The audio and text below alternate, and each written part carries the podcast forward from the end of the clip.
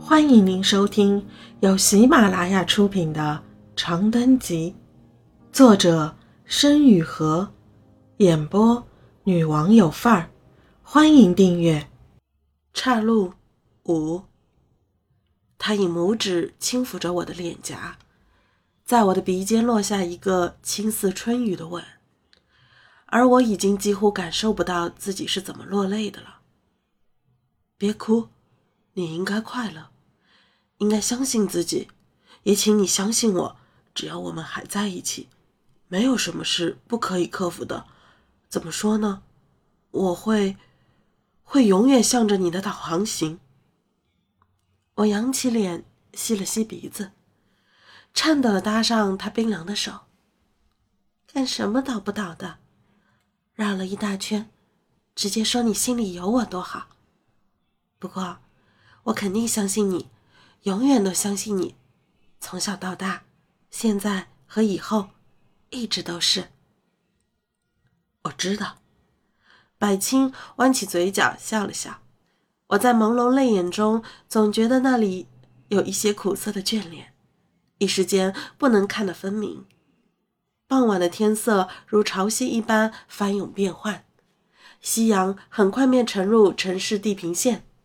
走廊里的灯唰的亮起一排，惊得我一个站立。伴随灯光涌起的，还有周围那些被我屏蔽了许久的声响。巨大建筑里簇匆匆掠过的脚步，前台不绝于耳的争执，扮演着门的病房内偶然飘来的虚浮笑声。百青像是突然被惊动，或者猛然想起了什么。转过头，向走廊的另一端深深凝望。不对，什么不对？我越发不安，踮起脚朝远处看去。百青动了动喉结，面色微微一沉：“陪我去病房看看好吗？世航他最近出了些事。”我的脑海中突然搭上一根很久被遗忘的弦。记忆中那个跳脱又单纯的小男孩的面孔渐渐浮现。好，那过去说。上一次走进这间病房的记忆又一次涌上脑海，勿忘我若有若无的香味似乎仍萦绕在鼻尖。暖黄色的蔷薇将气氛装点得格外安适。这次，一床没有再拉着帘子，床上似乎换了人。躺着一个面色灰败如干瘦的秋果一样的青年，他的衣摆下钻出游蛇一般的电极线，泯然沉默。我很快将目光投到二床，却并没有在上面找到熟悉的身影。被子乱糟糟的在床尾堆成一滩，手机和数据线在栏杆上缠得难舍难分。仿佛前一刻还有人窝在床头，毫无形象的打游戏。诗航呢？我抬起头，悄声问道。百青没有说话，只是绕至窗边的病床前，俯身从床头柜上捡起眼镜戴上，转过身朝我比了一个“嘘”。我呆愣的点了点头，很快被勾着指尖拉到了病房外。跟着我，别出声。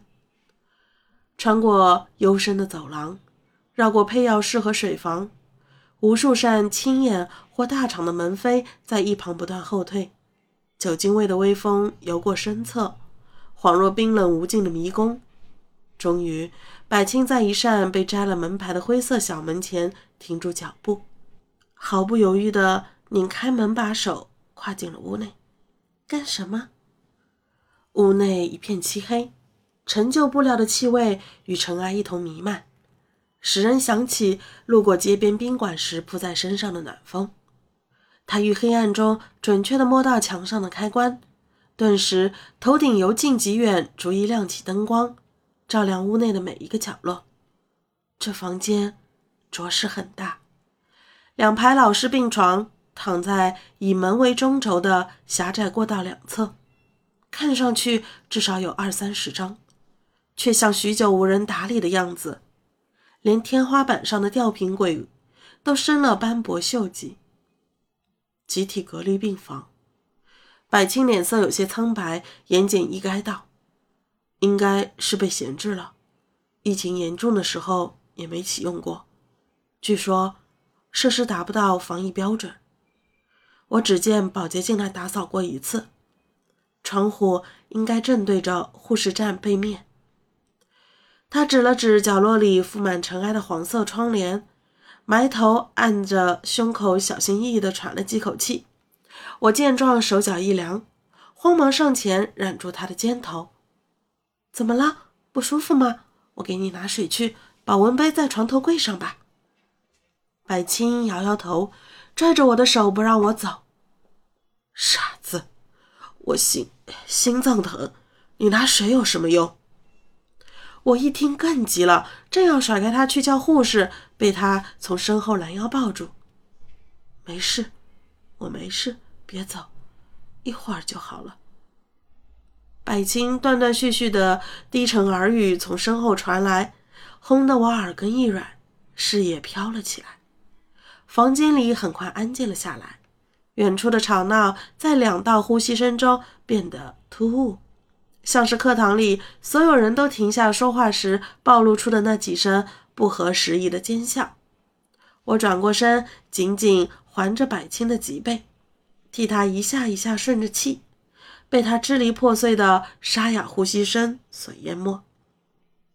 我于劈头盖脸的恐慌中，很突然的想起那句话：“我是个没人记得的病人。”不知道过了多久，百青终于直起腰。朝我安抚的笑了笑，眼里盛着生理性的泪光。他拉着我一言不发的走到房间内唯一的窗前，掀开窗帘的一角往外看去。百青记得没错，这间屋子的窗外就是病区北面的护士站。从这个角度可以看到小护士一菲仓皇的背影和堆满了病历册的前台。骚动正是来自护士站一前一高。听众朋友。本集已播讲完毕，请订阅专辑，下集精彩继续。